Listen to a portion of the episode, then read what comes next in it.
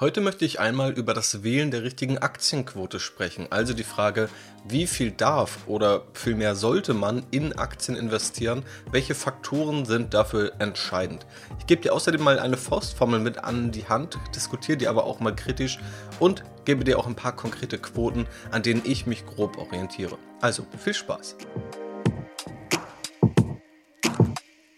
Ja, ich bin Janis. Herzlich willkommen zur neuen Podcast-Episode, in der es mal um die Aktienquote geht.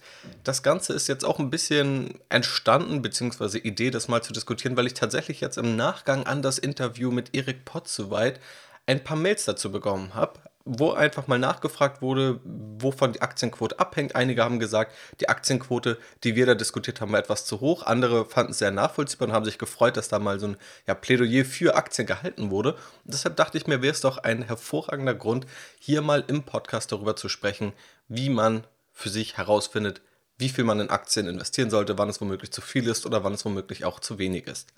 Ganz kurz vorab aber noch ein anderer Hinweis auf ein Tool, das du nutzen kannst. Ich werde das wahrscheinlich in naher Zukunft nochmal genauer vorstellen, aber ich habe ein kleines Tool entwickelt, mit dem du eine Aktie relativ simpel bewerten kannst.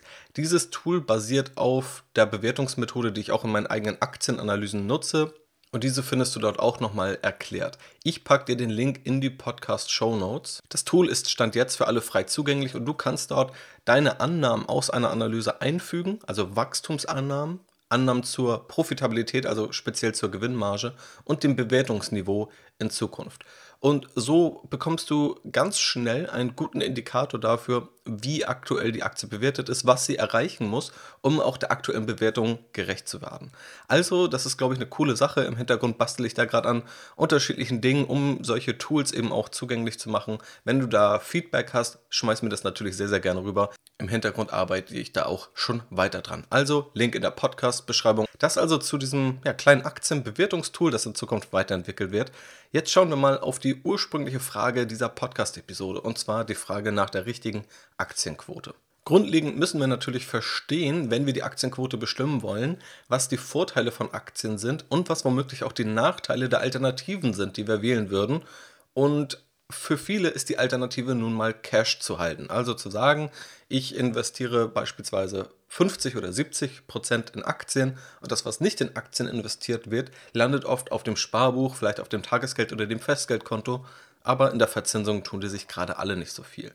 Und wenn wir aber verstehen, was die Vorteile von Aktien sind, also dass Aktien als Anlageklasse vor allem langfristig die höchste Rendite liefern, dass Aktien ja eine Beteiligung am Produktivkapital sind und auch einen zumindest indirekten Inflationsschutz bieten, denn wenn Preise erhöht werden, dann erhöhen natürlich Unternehmen die Preise und dann steigt dementsprechend auch der Umsatz, auch wenn das natürlich, also wenn wir an eine Hyperinflation denken, war auch schon ein Thema in diesem Podcast, dann ist es natürlich immer ungemütlich für alle Beteiligten in der Wirtschaft. Aber in jedem Fall ist man hier mit Aktien besser dran, als wenn man einfach Cash hält, weil Cash eins zu eins direkt entwertet wird. Und Aktien bieten einfach unterschiedliche Möglichkeiten, auch von Wachstum zu profitieren oder auch, wenn ein Unternehmen nicht wächst, von einer Dividende zu profitieren. Also wenn man sich beispielsweise die berühmt-berüchtigte Telekom-Aktie über die letzten Jahre anschaut, dann ist das eine reine Seitwärtsbewegung, kann man behaupten. Es wurden aber immer Dividenden ausgeschüttet. Also Aktionäre haben da profitiert, obwohl es da kein Wachstum gab in der Telekom-Aktie und damit auch nicht diesen Wachstumszwang. Aber es gab eben regelmäßig Gewinnausschüttung. Bestehende Gewinne wurden ausgeschüttet. Und es gibt natürlich noch mehr Vorteile von Aktien und noch andere Nachteile vom Cash. Gerade in den allerersten Podcast-Episoden in diesem Podcast habe ich darüber gesprochen. Das setze ich mal voraus, dass wir hier grundsätzlich verstehen, dass Aktien langfristig eine sehr, sehr sinnvolle Geldanlage sind. Wenn wir jetzt weitergehen in Richtung der Aktienquote, die wir wählen sollten, da müssen wir einmal auch eine ganz wichtige Definition treffen. Und da habe ich auch in den Mails gemerkt, und das war ein super konstruktiver und spannender Austausch, also auch vielen Dank dafür für die ja, spannenden Mails, die da immer reinkommen. Ich versuche da immer hinterher zu sein, auch wenn das manchmal ja, besser klappt, manchmal schlechter klappt, weil es manchmal dann relativ viel wird. Aber da waren sehr spannende Ansätze auch dabei. Und was ich gemerkt habe, eine wichtige Definition ist auch wichtig. Wenn man über eine Aktienquote spricht, also eine prozentuale Zahl, die man in Aktien investiert, dann betrifft das nie den Notgroschen, also sozusagen die kurzfristige Rücklage. Oft gibt es da Faustformeln wie man legt sechs Monats Nettogehälter immer beiseite. Ich halte es für sinnvoller, sich an seinen eigenen Ausgaben eher zu orientieren als an der Einnahmenseite, weil das ja durchaus nochmal unterschiedlich sein kann. Aber wenn wir jetzt einfach mal sagen, sechs Monatsgehälter sollten beiseite liegen, das ist der Notgroschen, um kurzfristige Ausgaben tätigen zu können. Irgendwas, was unvorhergesehen ja mal auf jemanden zukommen kann. Dann reden wir dann nie drüber, wenn wir über die Aktienquote sprechen, sondern dann ist das sozusagen gesetzt, dass dieser Notgroschen, diese sechs Monatsgehälter immer in Cash bleiben. Und auch wenn wir sagen, jemand kann eine Aktienquote von 100% wählen, dann betrifft das nie diesen Notgroschen. Der sollte immer da sein wenn wir sagen, jemand könnte eine Aktienquote von 100% wählen, dann heißt es nie, dass er bis auf den letzten Cent alles in Aktien steckt, sondern dass alles, was über diesen Notgroschen hinausgeht, also alles Geld, was mittel- oder langfristig nicht gebraucht wird, dass das zu einer solchen Aktienquote investiert werden könnte. Auch wenn 100% hier natürlich nur ein Beispiel sind. Also das ist aber eine ganz wichtige Definitionssache, da sie wirklich wichtig ist zu unterscheiden und dieser Notgroschen auch dir dabei hilft, viel entspannter zu sein, natürlich beim Investieren und auch viel besser dann auch langfristig halten zu können. Eine Strategie, die eben viele Vorteile mit sich bringt. Geringere Kosten, geringere Fehleranfälligkeit und auch steuerliche Vorteile tatsächlich. Ich habe auch mal auf Instagram vor einiger Zeit mal immer mal wieder Umfragen gemacht, alle paar Monate um die Aktienquote abzufragen. Ich finde, das ist immer ein ganz spannendes, eine ganz spannende Möglichkeit, um einfach mal in der Praxis zu schauen, wie zumindest ein kleiner Ausschnitt an Anlegern aktuell vorgeht. Das Ergebnis war da, dass etwa 70 bis 75 Prozent die durchschnittliche Aktienquote betrug. Ja, also 70 bis 75 Prozent des Kapitals hat der durchschnittliche, hat die durchschnittliche Person in Aktien investiert. Das vielleicht mal so als ganz grobe Orientierung. Natürlich ist das jetzt aber keine repräsentative Aussage für alle Anleger, ja, nur als grobe Orientierung. Es gibt darüber hinaus eine Faustformel, die immer wieder in diesem Kontext genannt wird. Und zwar 100 minus dein Lebensalter ergibt deine Aktienquote. Sprich, du bist 20 Jahre alt, 100 minus 20, dann wäre deine Aktienquote 80 Prozent. Wenn jemand in Rente geht mit 65, dann wäre die Aktienquote 35 Prozent. Letztendlich steckt hinter dieser Faustformel also eine Logik, je älter man wird, desto weniger sollte man in Aktien investieren. Diskutieren wir mal, was diese Faustformel taugt. Oder vielmehr schauen wir mal darauf, welche Faktoren es gibt, um dann am Ende bewerten zu können, ob diese Faustformel ja, womöglich zu kurz greift oder eigentlich ein guter Indikator ist. Ich sehe vor allem acht Faktoren, über die du dir Gedanken machen solltest bei der Wahl deiner Aktienquote. Zum einen deine bisherige Asset Allocation, also was ist aktuell überhaupt in deinem Vermögen enthalten und viele übersehen da viele Assets. Also wenn jemand ein Eigenheim hat, dann ist es auch Teil deiner Asset Allocation, also deiner Vermögensallokation, also der Frage, wie viel Geld investierst du in welche Anlageklasse. Und ein Eigenheim ist oftmals der Punkt, wo Menschen den größten Anteil ihres Geldes investiert haben, nämlich in eine Immobilie. Und nehmen wir mal an, jemand hat ein Eigenheim teilweise abbezahlt, vielleicht in Höhe von 100.000 Euro abbezahlt. Und dann wird das im Vergleich dazu auf einmal viel weniger bedeuten, wenn man sagt, ich investiere jetzt 20.000 Euro in Aktien. Ja, dann ist immer noch der Großteil in einer einzigen Immobilie gebunden. Dort wird das Risiko dann aber auch viel weniger gesehen. Und das ist ja auch völlig in Ordnung. Diese Eigenheimthematik ist ja auch nochmal ein, ein Fall für sich. Auch das Thema Kaufen oder Mieten habe ich noch für diesen Podcast auf dem Schirm. In jedem Fall, wenn man das mit einbezieht, dann merkt man auf einmal, die effektive Aktienquote, die ist meistens geringer, als man denkt. Dann irgendwo steckt Geld in vielleicht Lebensversicherungen, in Immobilien, vielleicht in einem Eigenheim oder in irgendwelchen anderen Rücklagen oder Versicherungsprodukten. Und wenn man die als Werte mit einbezieht, ja, wenn man das also wirklich mit einberechnet und sich dann anschaut, was man in Aktien investieren würde, dann ist der prozentuale Anteil oft viel geringer, als es oftmals so aussieht, wenn man nur denkt, okay, ich habe Betrag X auf dem Konto und jetzt investiere ich davon 80% in Aktien, dann bin ich ja 80% in Aktien investiert. Dann kommt aber noch die Lebensversicherung, die Immobilie und dann sind es effektiv eigentlich nur 20, 30 Prozent. Also, das ist ein, in manchen Fällen ein riesiger Unterschied darüber, wenn wir über die Aktienquote sprechen. Ein weiterer ziemlich wichtiger Faktor, und der kommt auch so ein bisschen aus dieser Faustformel raus, ist der Anlagehorizont je länger du investierst, desto eher hast du auch die Chance, mal Krisen auszusitzen. Wenn du gezwungen bist, dein Geld in drei oder fünf Jahren wieder zu verkaufen, dann kann das gut gehen am Aktienmarkt.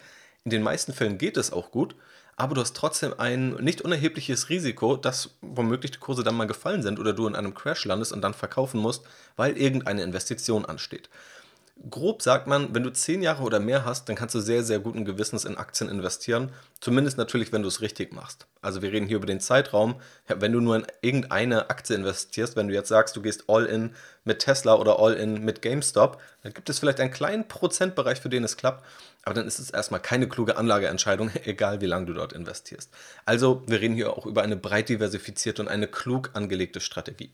Aber je länger dein Anlagehorizont ist, desto höher kannst du auch deine Aktienquote wählen, weil du dann eben auch Krisen aussitzen kannst.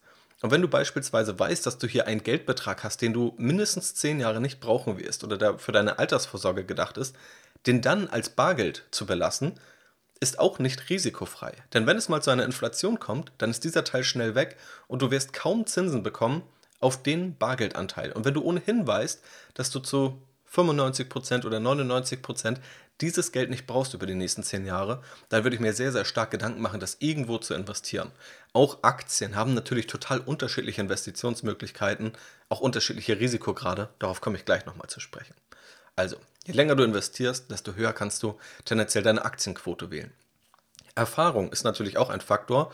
Du kannst wenn du gerade startest und noch gar keine Erfahrung hast, wirst du dich vermutlich nicht damit wohlfühlen, wenn du von 0 auf 100 direkt gehst und in Aktien investierst. Auch hier gilt, mangelnde Erfahrung kann irgendwo auch wegdiversifiziert werden. Also wenn du einfach auf breit gestreute ETFs gehst, dann senkst du in der Hinsicht schon mal dein Risiko. Nichtsdestotrotz wirst du dann trotzdem noch größere Schwankungen haben. Also je mehr Erfahrung du hast oder zumindest erste Erfahrungen, wie es denn mal ist, Geld am Aktienmarkt investiert zu haben, die Schwankungen sozusagen live in deinem Depot zu sehen und sich dann erstmal damit wohlzufühlen und die Erfahrung zu machen, es gibt nur mal Tage, da geht es mal 2, 3% hoch, dann gibt es mal Tage, da gibt es vielleicht dann auch mal eine Negativrendite von 5% oder ein paar Tage in Folge und dann geht es mal 20% runter. Und das sind Erfahrungen, die helfen einem irgendwann entspannter zu werden, weil wenn man das das erste Mal mitmacht, dann denkt man vielleicht, okay, was ist jetzt los? Wie, wie kann das so weitergehen? Aber irgendwann wird man dann entspannter, wenn es das fünfte Mal passiert. Also Erfahrung ist natürlich ein Faktor, der tendenziell eine höhere Aktienquote begünstigt. Aber auch ohne viel Erfahrung kann man schon mit einer höheren Aktienquote einsteigen, wenn die anderen Punkte passen und wenn die Anlagestrategie dazu passt. Ein weiterer Faktor ist die Höhe der Sparrate. Ein Faktor, der in vielen Bereichen kaum beachtet wird. Aber nehmen wir mal an, jemand hat eine gute Sparrate von 1000 Euro im Monat, kann jeden Monat 1000 Euro zurücklegen. Die müssen nicht komplett in Aktien investiert werden. Im Grunde ist ja, wenn jemand ein Eigenheim beispielsweise abbezahlt, ist das auch eine indirekte Sparrate. Das Vermögen landet nur nicht auf dem Konto, sondern es wird in Form der Immobilie angespart. Aber nehmen wir erstmal an, hier ist jemand, der hat einen Überschuss von 1000 Euro pro Monat und hat nun am Aktienmarkt 10.000 Euro investiert. Dann hätte ich da weniger Bauchschmerzen, mit diese 10.000 Euro vielleicht auch komplett in Aktien zu investieren. Wie gesagt, Notgroschen ist nochmal eine ganz andere Geschichte. Alles über den Notgroschen hinaus, diese 10.000 Euro in Aktien, wenn die Sparrate 1.000 Euro beträgt. Einfach weil die Sparrate im Vergleich zum Vermögen relativ hoch ist und in 10 Monaten sozusagen das gleiche Geld nochmal angespart wurde. Zum einen kann man dann mit steigendem Vermögen immer noch die Aktienquote reduzieren, prozentual, wenn man das möchte. Oder wenn es mal zu unvorhergesehenen Ausgaben kommt, dann können die höchstwahrscheinlich durch die Sparrate abgedeckt werden und man muss nicht an die Geldanlage gehen. Also dieses Verhältnis ist ja auch nochmal entscheidend und je höher die Sparrate ist im Vergleich zum investierten Kapital, desto höher kann man auch tendenziell in der Aktienquote starten. Ein weiterer Punkt, vielleicht auch eng an diese Sparrate gekoppelt, ist die Sicherheit dieser Sparrate. Und die Sparrate ergibt sich ja im Grunde aus dem Einkommen. Ja, also jemand verdient irgendwo Geld, es kommt ein Gehalt oder als Selbstständiger verdient man da seinen Gewinn sozusagen und kann daraus eine Sparrate beziehen. Natürlich ist diese Sparrate unterschiedlich sicher, je nach Berufsgruppe. Und gerade das haben wir auch über ja, sozusagen die letzten zwölf Monate durch die Corona-Pandemie auch sehr stark gesehen. Ein Beamter hat wohl den sichersten Job und den sichersten Gehaltseingang und dort ist eine Sparrate auch wirklich als sicher zu verbuchen. Und im anderen Spektrum gibt es sicherlich Freiberufler. Auch innerhalb der Selbstständigkeit ist ja nicht sozusagen jedes Einkommen völlig riskant. Das kann man dann individuell immer noch am besten einschätzen. Aber Freiberufler oder vielleicht auch Selbstständige, die haben natürlich noch ein höheres Risiko und ein schwankenderes Einkommen, sodass man da natürlich auch vorsichtiger kalkulieren sollte. Also je sicherer auch der Job, je sicherer die Sparrate, mit der man kalkulieren kann, desto eher begünstigt das natürlich etwas mehr Risiko, das man gehen kann bei der Geldanlage, sprich höhere Aktienquote. Außerdem, die Höhe der finanziellen Risiken ist entscheidend. Also gerade wenn wir über auch dieses Thema Notgroschen sprechen, ja, dann ist ja immer die Frage, was kann es denn eigentlich für Ausgaben geben? Und deshalb finde ich oft so Ratschläge, die man dann im Internet liest, ja, wie diese sechs Monatsgehälter, finde ich ziemlich verkürzt. Klar, die Richtung ist irgendwo gut und es ist auch wichtig, diese Rücklagen dann irgendwie zu bilden, aber es gibt einfach total unterschiedliche finanzielle Risiken, die Menschen haben. Nehmen wir mal eine Person an, die im Eigenheim lebt. Das heißt, wenn Reparaturen einfallen, irgendwas kaputt geht, muss alles selbst gezahlt werden. Die vielleicht ein oder zwei Autos fährt auf dem Land und wenn da eins kaputt geht, dann muss es auch dringend repariert werden, weil man vielleicht beruflich darauf angewiesen ist. Und vielleicht wohnt da auch noch die eigene Familie mit, äh, wo es vielleicht auch immer mal wieder zu Ausgaben kommen kann. Und jetzt gibt es auch andere Personen, die wohnen vielleicht in einer Mietwohnung in einer Großstadt. Das heißt, Reparaturen werden über den Vermieter abgedeckt und ein Auto wird nicht benötigt. Man setzt auf den öffentlichen Nahverkehr. Das sind komplett unterschiedliche finanzielle Risiken. Gerade jemand, der dann vielleicht in einer Mietwohnung wohnt, kein Auto hat, hat in aller Regel viel weniger Risiko, dass es mal zu großen unvorhergesehenen Ausgaben kommt. Wohingegen natürlich jemand im ersten Fall mit Eigenheim, mit Familie, mit einem teureren Auto wahrscheinlich nicht unbedingt weit kommt, wenn er sechs Monatsgehälter anspart, sondern da sollte man wahrscheinlich eher in Richtung zwölf denken. Natürlich immer nach Individualfall. Und jemand, der dann die Mietwohnung in der Großstadt ohne Auto hat, der ist dann vielleicht das größte Risiko, dass mal die Waschmaschine für 300 Euro oder 500 Euro oder vielleicht auch 1000 Euro kaputt geht, je nachdem, in welchem Preissegment man da denkt. Aber das sind ja Risiken, die dann in vielen Fällen nicht unbedingt dazu führen, dass man jetzt zwölf statt sechs Monatsgehälter auf dem Konto ansammeln muss. Also hier einfach schauen, was sind eigentlich die eigenen finanziellen Risiken, die es gibt, die kurzfristig auf mich zukommen könnten. Faktor Nummer 7, ein sehr spannender Faktor, gibt es Alternativassets. Also ich habe ja am Anfang gesagt, oftmals wird die Wahl getroffen bei der Aktienquote. Ein Teil investiere ich in Aktien und was ich nicht in Aktien investiere, bleibt erstmal Cash, Tagesgeld oder Festgeld. Es gibt natürlich aber auch Alternativassets, die man dazu wählen könnte.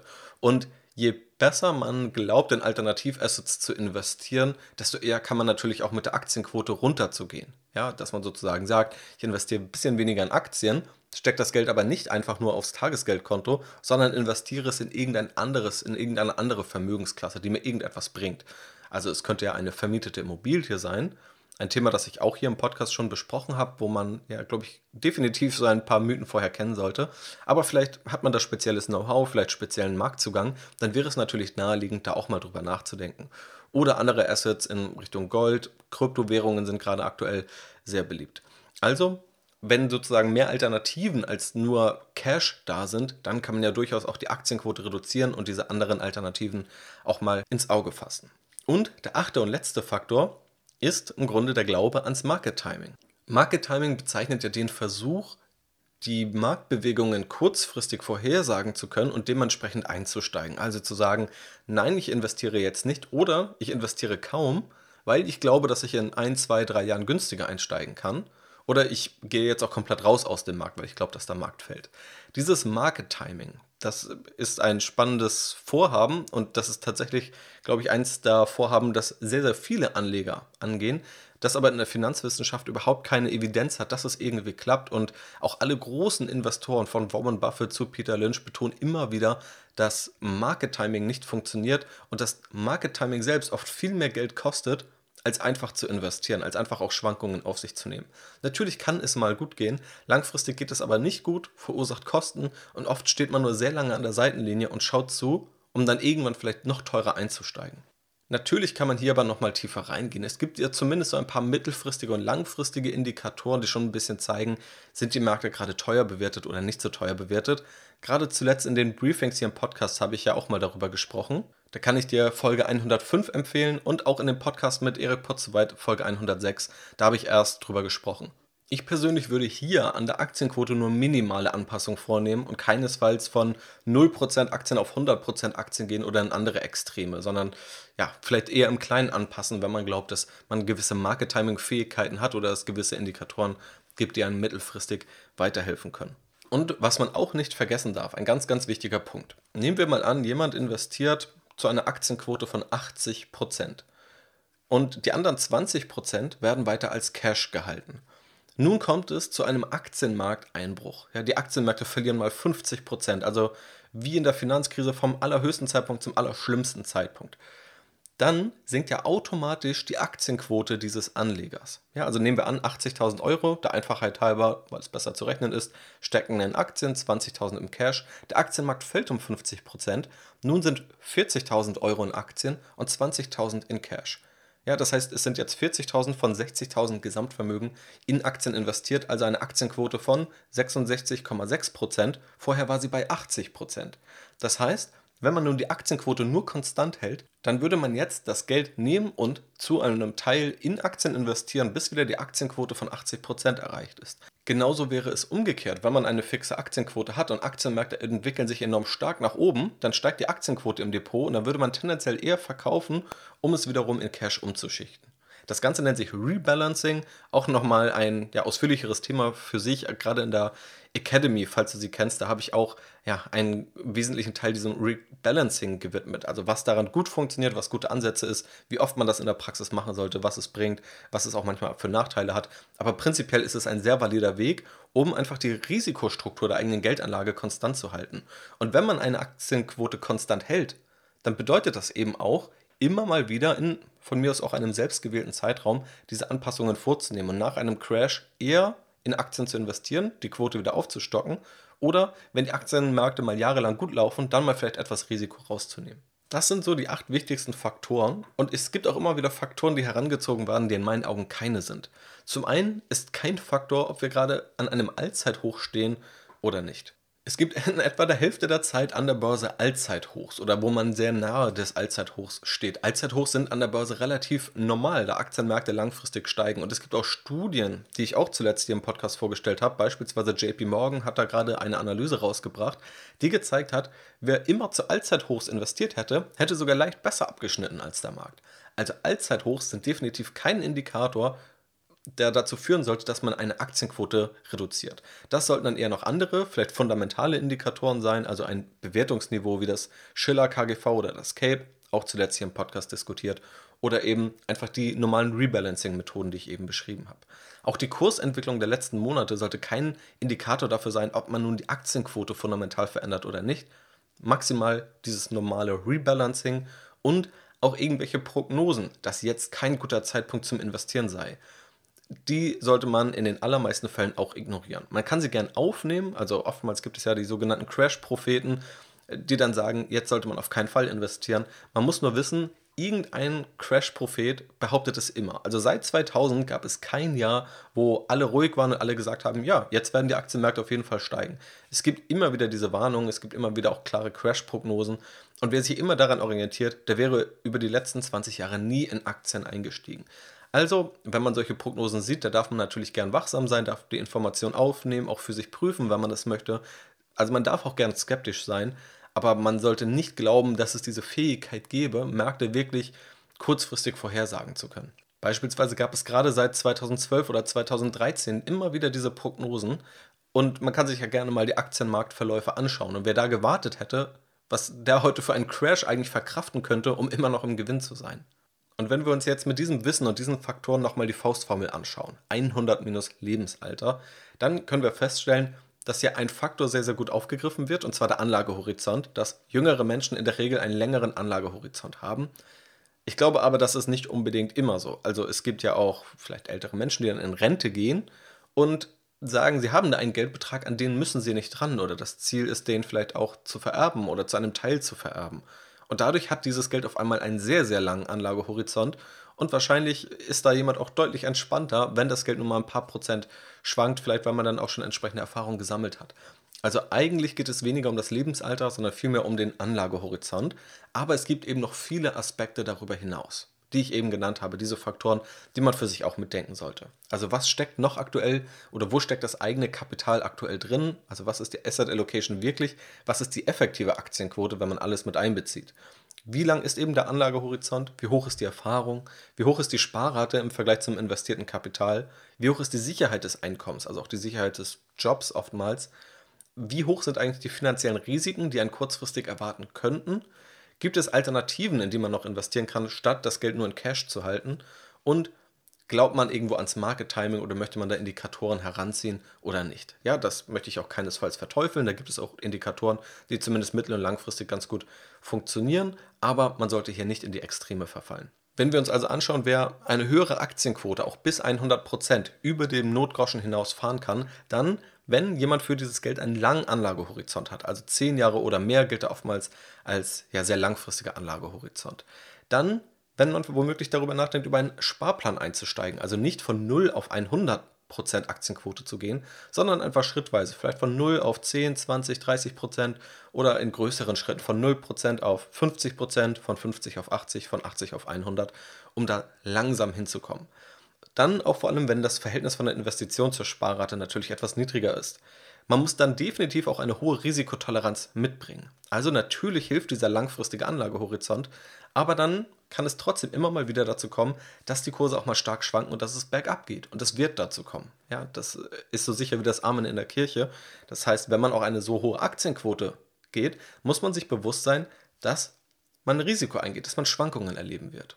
Und wenn man eine so hohe Aktienquote wählt, dann sollte man oft auch sehr, sehr stark, noch stärker als ohnehin schon, auf eine Diversifikation achten, also auch innerhalb der Geldanlage breit zu streuen, was man beispielsweise ja durch ETFs, also börsengehandelte Indexfonds, umsetzen kann.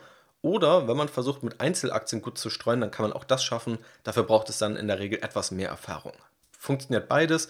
Ich würde bei einer so hohen Aktienquote aber ungern komplett auf ETFs verzichten.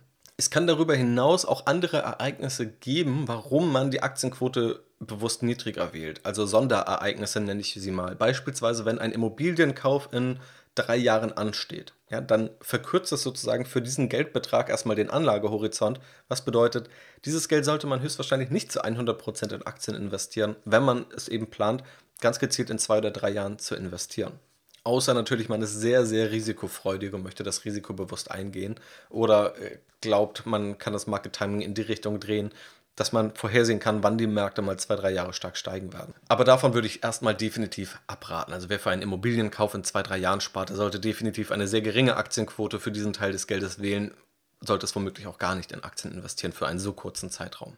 So, und neben diesem Extrem, dass man auch bis 100% Aktienquote unter bestimmten Voraussetzungen gehen kann, und die allergrundlegendste Voraussetzung ist natürlich immer Risikotoleranz. Also ich muss Risiko aushalten, wenn ich in Aktien investiere. Und je mehr ich in Aktien investiere, desto mehr Schwankungen muss ich aushalten. Also das ist sozusagen, äh, das muss bei jeder Überlegung gegeben sein.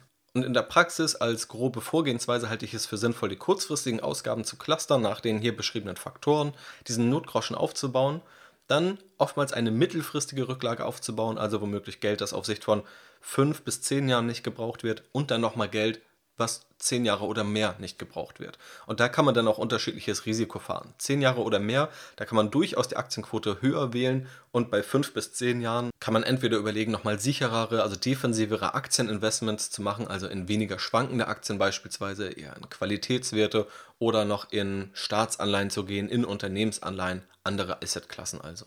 Und wer jetzt startet und sich davon irgendwie überwältigt fühlt, wie er nun die optimale Aktienquote wählt. Also natürlich gibt es hier unterschiedliche Faktoren, aber das muss ja keine genaue Wissenschaft sein. Das Wichtigste ist überhaupt erstmal irgendwie in Aktien zu investieren. Und wenn es mal die ersten 10 oder 20 Prozent sind und dann sukzessive da einzusteigen. Also Erfahrung zu sammeln, zu merken, das funktioniert alles, das geht gut. Es gibt sehr, sehr viele gute Gründe, in Aktien zu investieren, auch in die Aktienmärkte in der Gesamtheit zu investieren und dann einfach beispielsweise über einen Sparplan die Aktienquote sukzessive auf ein gewisses Zielniveau zu erhöhen. Das alles ist immer besser als gar nicht loszulegen und bevor man da jetzt irgendwelche Excel-Formeln und Excel-Tabellen hin und her schiebt, sich einmal grundlegend Gedanken über diese Faktoren machen, aber dann auch loszulegen und Hauptsache man investiert in Aktien. Und dann auf dem Weg kann man immer noch schauen, wo jetzt die optimale Aktienquote liegt, ob es nun 50% sind, 70 oder 90 oder ob man sich irgendwann auch damit wohlfühlt, alles an langfristigem Geld in Aktien zu parken.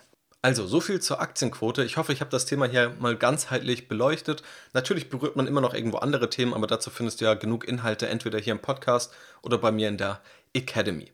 Also, ich hoffe, es hat dir gefallen. Ich hoffe, es hilft dir einfach weiter, deine Aktienquote zu wählen oder womöglich auch kritisch zu hinterfragen und auch für dich einfach herauszufinden, wie viel Risiko du gehen kannst, was da für die relevanten Faktoren sind. Und vieles davon, was wir hier besprochen haben, kannst du ja auch auf andere Vermögensklassen übertragen, bei denen du dann ähnliche Überlegungen anstellen kannst. In der Podcast-Beschreibung findest du noch weiterführende Links. Dort findest du auch nochmal den Link zu dem am Anfang erwähnten Aktienbewertungstool. Schau es dir sehr, sehr gerne an. Also, das war's von mir. Vielen Dank fürs Zuhören und bis zum nächsten Mal. Ciao, ciao.